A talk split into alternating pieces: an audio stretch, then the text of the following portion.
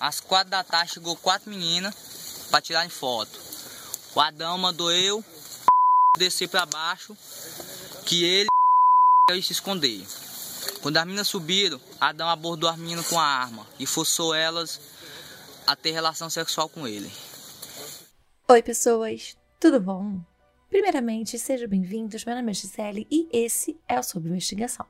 Vamos começar com os avisos de sempre. Se você puder, participe da campanha de apoio lá na Aurelo. A partir de R$ reais você pode ajudar a manter o Sob Investigação e colaborar com a existência desse podcast que você está ouvindo.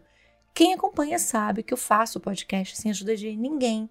Eu sou a host, a co-host, a editora, a roteirista, a social media. E fazer tudo sozinha tem um preço e alto.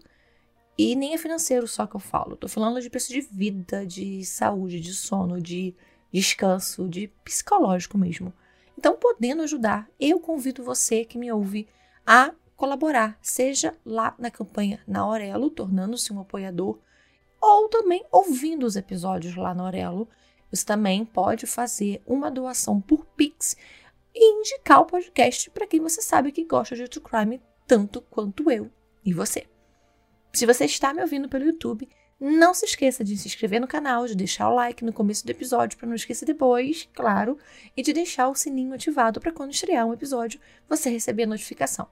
Agora, se você está ouvindo no Spotify e na Apple Podcast, deixa sua avaliação. Ela ajuda a plataforma a indicar o podcast em playlists de quem ainda não conhece o Sob Investigação. Caso alguém citado nesse episódio queira, pode entrar em contato através do e-mail na descrição deste episódio sob investigação@gmail.com. Bora para mais um caso? Hey, você se interessa por crimes reais, serial killers, coisas macabras e tem um senso de humor um tanto quanto sórdido? Se sim, você não está sozinho. Se você precisa de um lugar recheado de pessoas como você, Venha conhecer o podcast Pátria Amada Criminal. Todas as semanas tentamos entender o pior da humanidade. Nesse processo a gente ri, chora, fica brava, fofoca, porque afinal de contas é assim que a gente fala quando está entre amigos. Suas novas melhores amigas trevosas estão aqui no Pátria Amada Criminal. Castelo do Piauí é uma cidade distante, a 184 quilômetros de Teresina, que é a capital do estado. O município foi fundado em 1762 e segundo o IBGE de 2021, a cidade possui 19.716 habitantes. O IDH, que é o Índice de Desenvolvimento Humano da cidade, é de 0,596, o que é considerado muito baixo. O do estado do Piauí é de 0,690, 690, e o do Brasil, no mesmo ano, foi de 0,754, só para vocês terem uma comparação.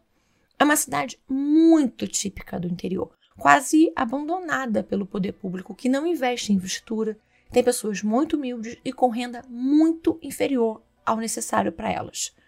O castelo do Piauí não tem delegado fixo e só tem três policiais. A delegacia tem duas salas e um banheiro. Banheiro esse que também faz vez de depósito de arma e para guardar coisas apreendidas. Como uma cidade pequena, todo mundo se conhecia. Ou estudaram juntos, ou moravam perto, ou iam à mesma igreja, ao mesmo mercadinho. De uma maneira ou outra, as pessoas da cidade sabiam quem era quem, quem era filho de quem, sobrinho de quem, avô de quem. As maiores intercorrências eram furtos, pequenos roubos e também motos sendo pilotadas por quem não tinha habilitação para pilotar ou que não tinha idade para isso. Mas o que aconteceu? No dia 27 de maio de 2015, mudou para sempre Castelo do Piauí. Naquele dia, 27 de maio, cinco amigas decidiram que iriam até um ponto turístico da cidade, conhecido como Morro do Garrote. Uma delas, de última hora, acaba desistindo de ir. Como quase todos os envolvidos nesse caso são menores de idade, eu vou usar nomes fictícios para que fique mais fácil de entender. Das quatro meninas, somente uma eu vou usar o nome e mais um pouco à frente vocês irão entender o porquê. Essa menina é a Daniele. As outras três iremos chamar de Renata, Júlia e Iris. Duas delas tinham 17 anos, uma tinha 16 e a outra 15 anos. Elas estudavam na mesma escola, Escola Estadual Francisco Salles Martins. Todas estavam no ensino médio. Naquele dia, elas pegaram duas motos Honda Bros de 150 cilindradas e cada dupla foi em uma até a trilha que levava ao morro.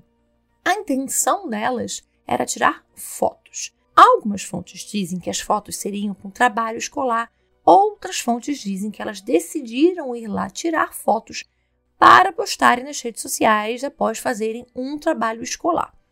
A Daniele Rodrigues, ela tinha 17 anos, estava no terceiro ano do ensino médio. Os seus pais, o Jorge e a Zefinha, tinham uma pequena mercearia. O sonho dela era estudar medicina. Ela era do grupo jovem da igreja, gostava muito de futebol. A Júlia, de 15 anos, estava no primeiro ano. Os pais dela eram comerciantes e ela queria muito estudar arquitetura. A Isis tinha 16 anos. Ela estava no último ano da escola e pensava em se formar e estudar moda depois. A Renata era uma das mais velhas do grupo, com 17 anos também, e estava no terceiro ano. O que as quatro meninas não podiam imaginar é que elas não estavam sozinhas naquele morro. Escondido há dias lá estava Adão José de Souza, de 40 anos, e com ele estavam outros quatro adolescentes. Vamos aqui também usar três nomes fictícios e um deles eu vou usar o nome real, que é o Gleison. Então, com o Adão estavam o Gleison, o Ivan, o João e o Bruno. Eles tinham idades entre 15 e 17 anos. O Gleison começou a furtar aos 10 anos. O seu primeiro furto foi o de um CD. Em 2015, ele tinha 17 anos. A família morava no bairro chamado Refeza, na periferia de Castelo do Piauí, ele morava com a mãe, Elizabeth, a avó Francisca e outros cinco irmãos em um casebre de terra batida a um quilômetro do Morro do Garote. A família se sustentava com a pensão de um salário mínimo do irmão mais velho de Gleison, que tinha 19 anos e uma doença mental. Eles também viviam do Bolsa Família que a mãe recebia e do pouco dinheiro que o padrasto ganhava uma vez ou outra com bicos. A mãe, na época, estava grávida de três meses. Ele só estudou até a quinta série e abandonou a escola. Em 2014, ele passou 45 dias no centro de internação provisória. E quando ele saiu, ele jurou que ele nunca mais colocaria os pés lá. Em maio de 2015, antes do fatídico dia, ele passou por uma audiência com o promotor em Castelo por outros atos infracionais que cometeu. Mas o promotor achou que só pedir à mãe que o matriculasse na escola seria o suficiente. Não foi. Ele, ainda na audiência, disse ao juiz que ele queria ser mesmo era bandido. O Ivan, de 15 anos, tinha três irmãos mais novos e um mais velho, com 16 anos, que já não morava mais com os pais. A sua família morava no bairro da Coab, mas com extensa lista de crimes cometidos por ele no bairro, todos foram expulsos e acabaram indo morar perto do centro, em uma casa muito simples, sem porta, que pertencia a uma tia e que parecia ter sido um bar antes. O Ivan nasceu em São Paulo, onde a família morou por anos. Eles voltaram para Castelo 11 anos antes, em 2004.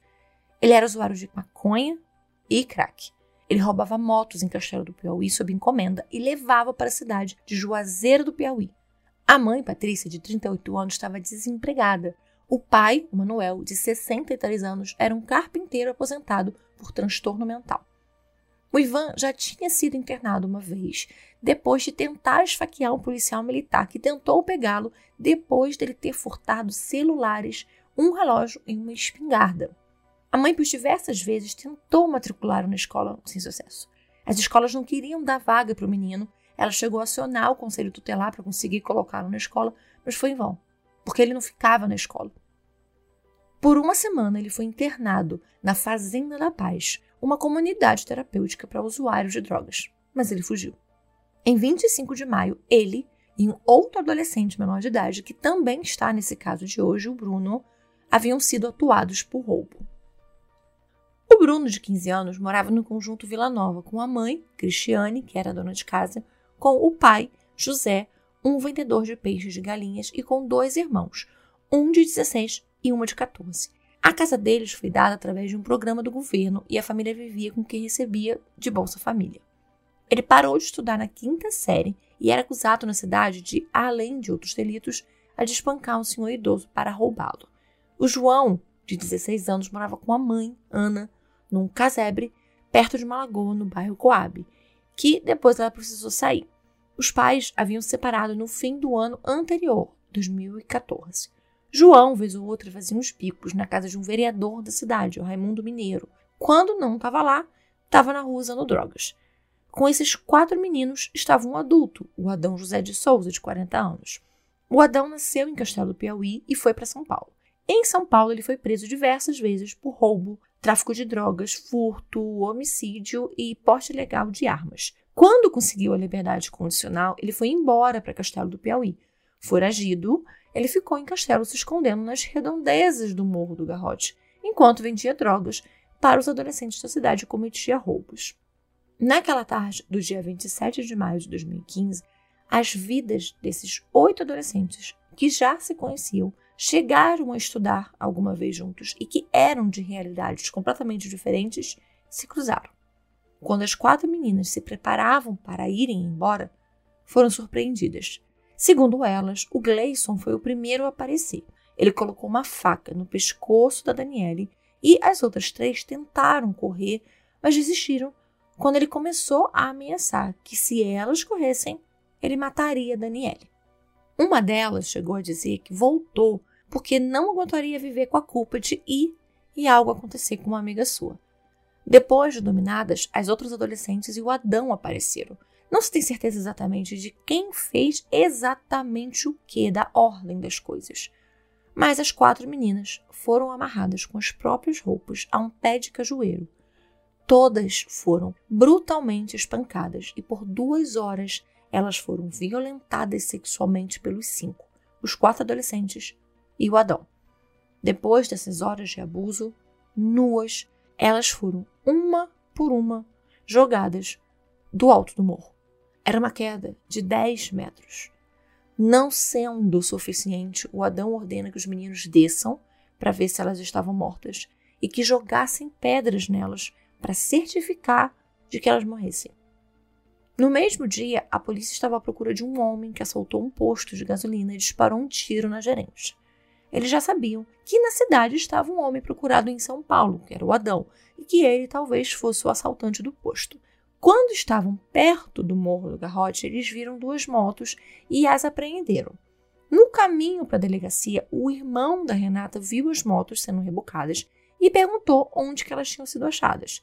Ele ficou preocupado e avisou os pais, e os pais foram direto para a delegacia. Já era início da noite e as meninas que tinham ido, saído para tirar umas fotos, elas ainda não tinham voltado, o que não era normal. Só que o policial que estava na delegacia informou que só se podia fazer alguma coisa depois de 24 horas do desaparecimento, o que sabemos que não é verdade. Não existe isso, gente, de esperar 24 horas.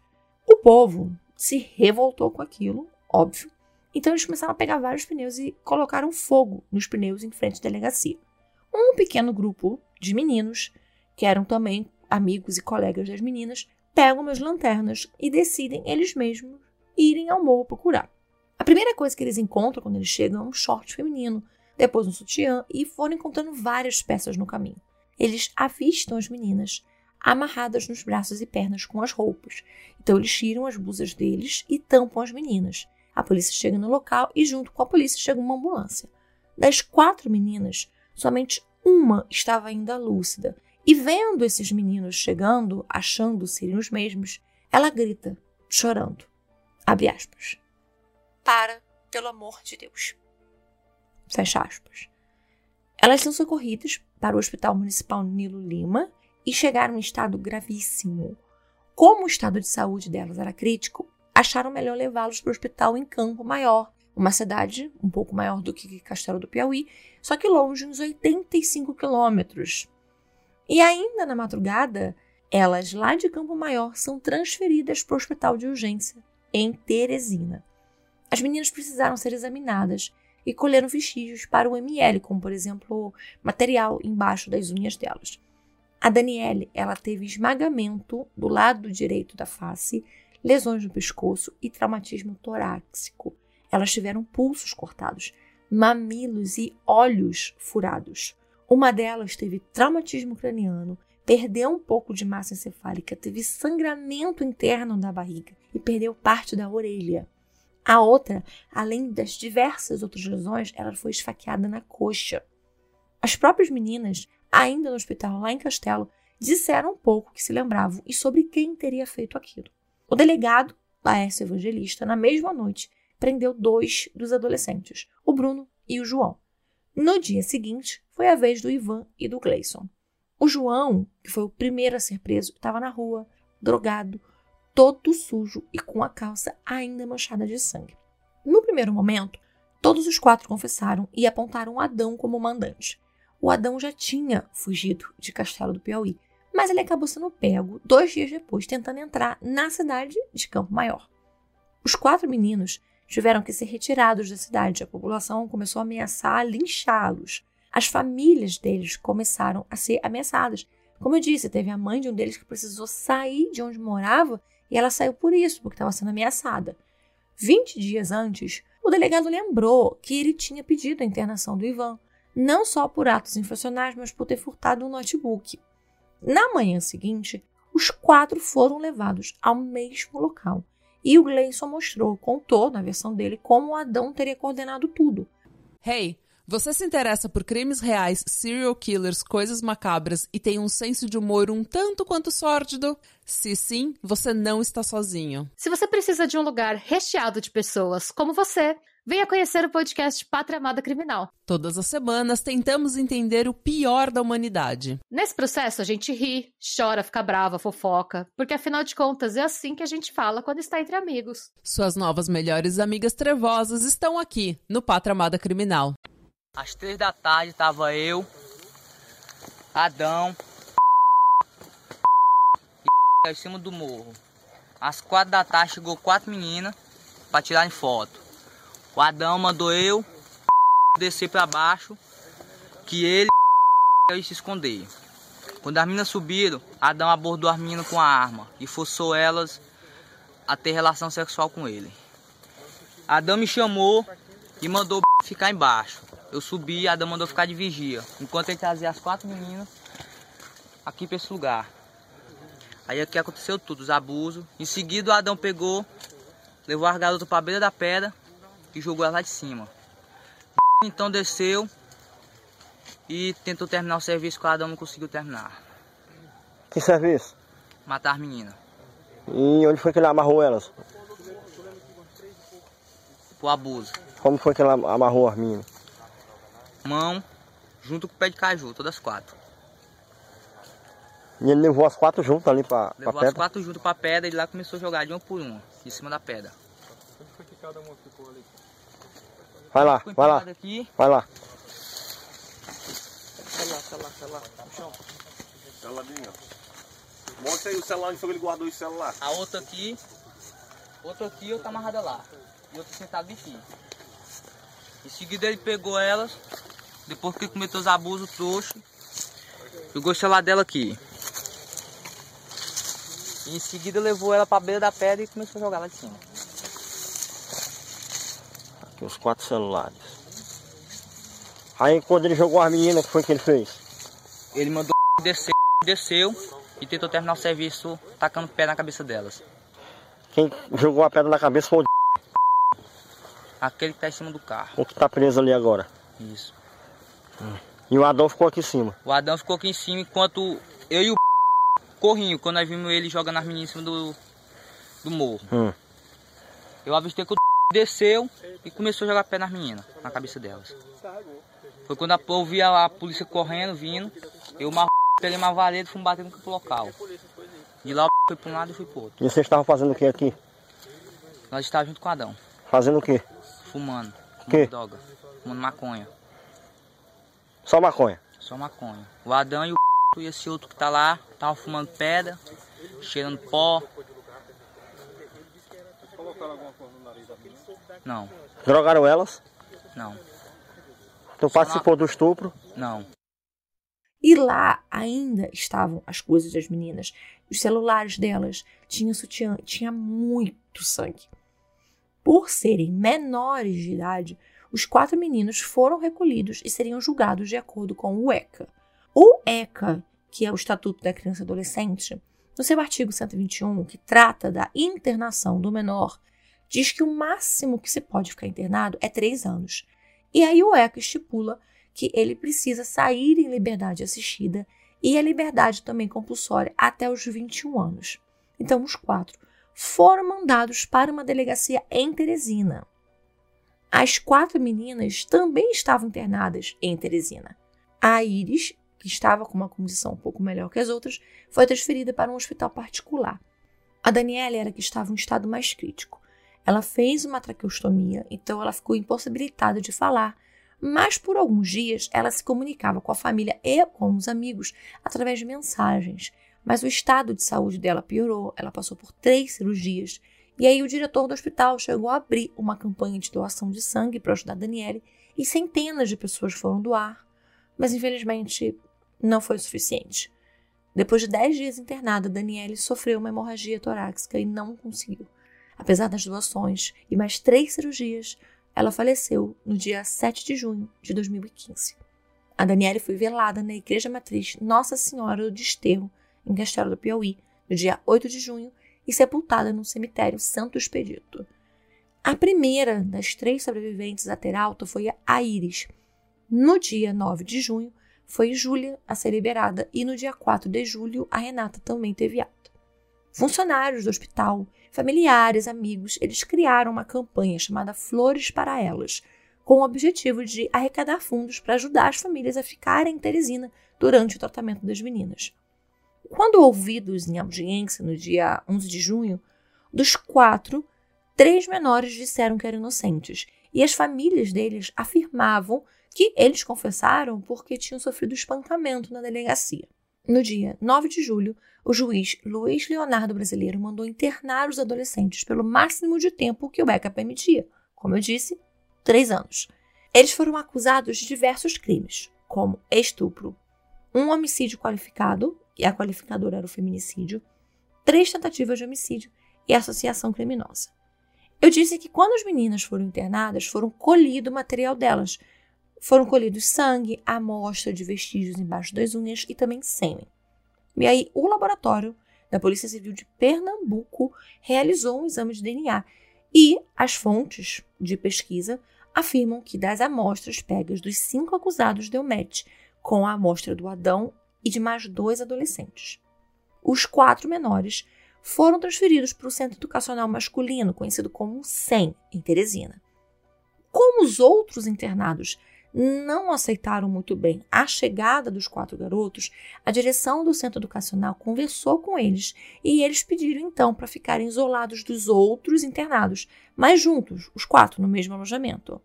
Isso acabou não se mostrando uma boa ideia. Durante a madrugada do dia seguinte, os outros três meninos, o Ivan, o João e o Bruno, se uniram e, com pontapés, murros, socos e batidas na cabeça no chão, eles mataram o Gleison. Ele ficou com o rosto completamente irreconhecível e teve o crânio severamente afundado. Os três confessaram e disseram que fizeram o que fizeram para se vingar dele, porque o Gleison os teria delatado.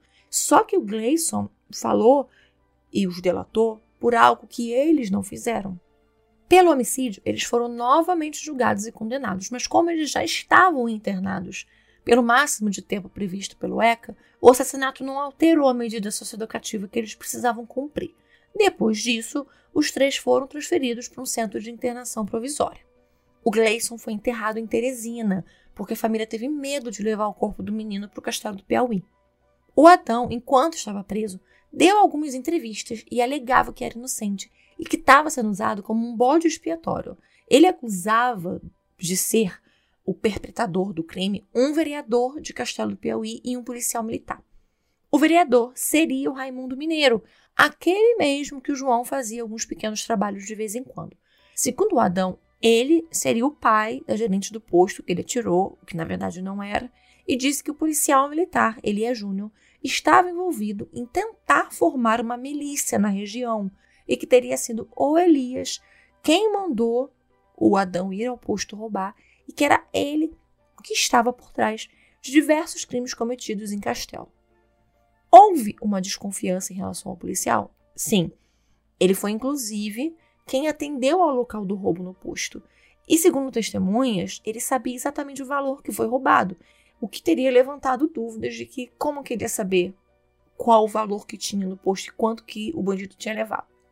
O pai de um dos meninos disse que o filho havia contado que o Elias Júnior pagou a ele dois mil reais para confessar o estupro das meninas e que ele iria conseguir um bom advogado para todos os meninos. Em relação ao vereador, que na verdade era irmão da gerente do posto, nada foi encontrado. O policial militar, Elias Júnior, chegou a ser afastado pela corregedoria da PM e, mesmo afastado, ele não foi acusado de envolvimento no estupro coletivo das meninas. O julgamento de Adão José aconteceu em fevereiro de 2018, com um júri formado por cinco mulheres e dois homens. Como o caso estava em segredo de justiça, o Ministério Público pediu que a sessão ocorresse em portas fechadas para preservar a identidade das meninas e as informações. Então foi um julgamento sem a presença de ninguém, exceto a defesa, a acusação, o conselho de sentença e as pessoas que trabalhavam lá dentro do fórum. O Adão foi condenado a 100 anos e 8 meses em regime fechado por porte ilegal de arma, estupro qualificado, homicídio qualificado, tentativa de homicídio, corrupção de menores e associação criminosa. Os menores de idade no mesmo ano de 2018, saíram da internação para a liberdade assistida, mas não demorou para que alguns deles voltassem ao crime. O Bruno voltou a ser preso em 2019 por uma tentativa de assalto em Teresina. O Ivan, em 2019 também, sofreu uma tentativa de homicídio em Teresina depois de uma briga. O João não possuiu, ou não possui, pelo menos não encontrei, nenhuma outra passagem pela polícia. O Adão cumpre hoje pena na penitenciária Irmão Guido, em Teresina. A mãe do Gleison defendeu o filho quando ele foi internado. Ela contou a um jornalista que o filho dela mais velho tem um transtorno mental e fez ou outra esse filho dela tentava mexer com uma das irmãs mais novas. E o Gleison ficava revoltado com aquilo. E ele sempre falava que odiava estupradores ou abusadores. Então ela não achava que ele mesmo seria capaz de fazer uma monstruosidade daquela. Depois da morte dele, ele entrou na justiça pedindo ao Estado do Piauí uma indenização por danos morais, já que o filho foi assassinado dentro de uma instituição pública. A justiça deferiu o pedido e condenou o Estado a pagar 60 mil reais à família. Só que ao saber da decisão, o juiz Leonardo Brasileiro entrou com um pedido de bloqueio desse dinheiro. Ele pediu o bloqueio com o, a justificativa de que esse dinheiro precisava ser destinado às famílias das três meninas sobreviventes do estupro coletivo. Ele disse até em entrevista que ele entendia a situação em que a família do Gleison vivia, mas que o Gleison tinha participado de um crime brutal e que a situação das vítimas que viviam com as sequelas do que passaram precisava ser indenizada. O juiz teve seu pedido atendido e foi bloqueado esse valor em favor das vítimas. Isso foi no ano de 2019. Eu tentei dar uma olhada no processo, ver se tinha uma decisão diferente ou se tinha acontecido a liberação do dinheiro para a mãe do Gleison, mas eu não encontrei nada além do deferimento do bloqueio e algumas outras movimentações que eu não entendi nada, mas eu sei que não foi liberando dinheiro. A Júlia foi para Teresina morar com o irmão em um apartamento que os pais alugaram lá por um tempo. Ela terminou o primeiro ano, ela estava na última vez que a família falou sobre o que aconteceu, se preparando para começar o segundo ano. A Renata, que foi a que ficou em estado mais grave e ficou internada por 36 dias, ela ficou na UTI, ela passou por diversas cirurgias, precisou reconstruir a orelha. E apesar dela ter perdido um pouco de massa encefálica, ela conseguiu ter uma ótima recuperação. Das três, ela foi a única a dar uma entrevista e falar sobre a sua vontade em fazer medicina veterinária e em como ela enxergava as coisas. Eu vou até deixar aqui um trechinho da entrevista dela para vocês ouvirem. Quais são os sentimentos maiores que você guarda hoje no coração? É amor, uma pessoa assim, mais paz, mais amável, assim, eu me acho. Você sente uma guerreira por ter superado tudo isso? Sim, quando eu tiver a oportunidade de dar a vida outra vez, é, como todo mundo fala, você é uma guerreira. Realmente. Me considero uma guerreira, sim. Por três anos, ela usou inclusive até só roupas brancas para pagar uma promessa que um familiar fez pela vida dela, a Nossa Senhora. Não se tem muitas informações sobre as meninas, elas se mantêm discretas, não falam sobre o que aconteceu e não dão entrevistas. O que eu consegui de informações que parecem ser mais recentes são as de que tanto o Ivan quanto o Bruno teriam voltado a viver em Castelo do Piauí, isolados na zona rural da cidade. Duas vítimas também teriam acabado voltando para Castelo e a única que até a informação que eu consegui ter é de que ela permaneceu em Teresina, que foi a Renata. Ela não quis voltar. Quando tudo aconteceu lá em 2015, foi um choque imenso na cidade. Então, dois psicólogos foram chamados para ajudar não só a comunidade, mas também as meninas. Os psicólogos Grace Vanderlei de Barros Correia e Jaime Panerai Alves, que já haviam trabalhado com sobreviventes da Boate Kiss e do massacre da escola de Realengo aqui no Rio, e eles ficaram por Castelo do Piauí por cinco meses. Tanto a Renata quanto a Júlia e a Iris aparentemente mantêm terapia e também são atendidas por médicos frequentemente. Um ano depois, praticamente, a mesma dor. A dor a cada dia, a cada momento, ela se renova. A saudade é grande. A dor é uma dor grande. Esse foi o episódio de hoje. Espero que vocês tenham gostado. Vejo vocês já já. Beijos!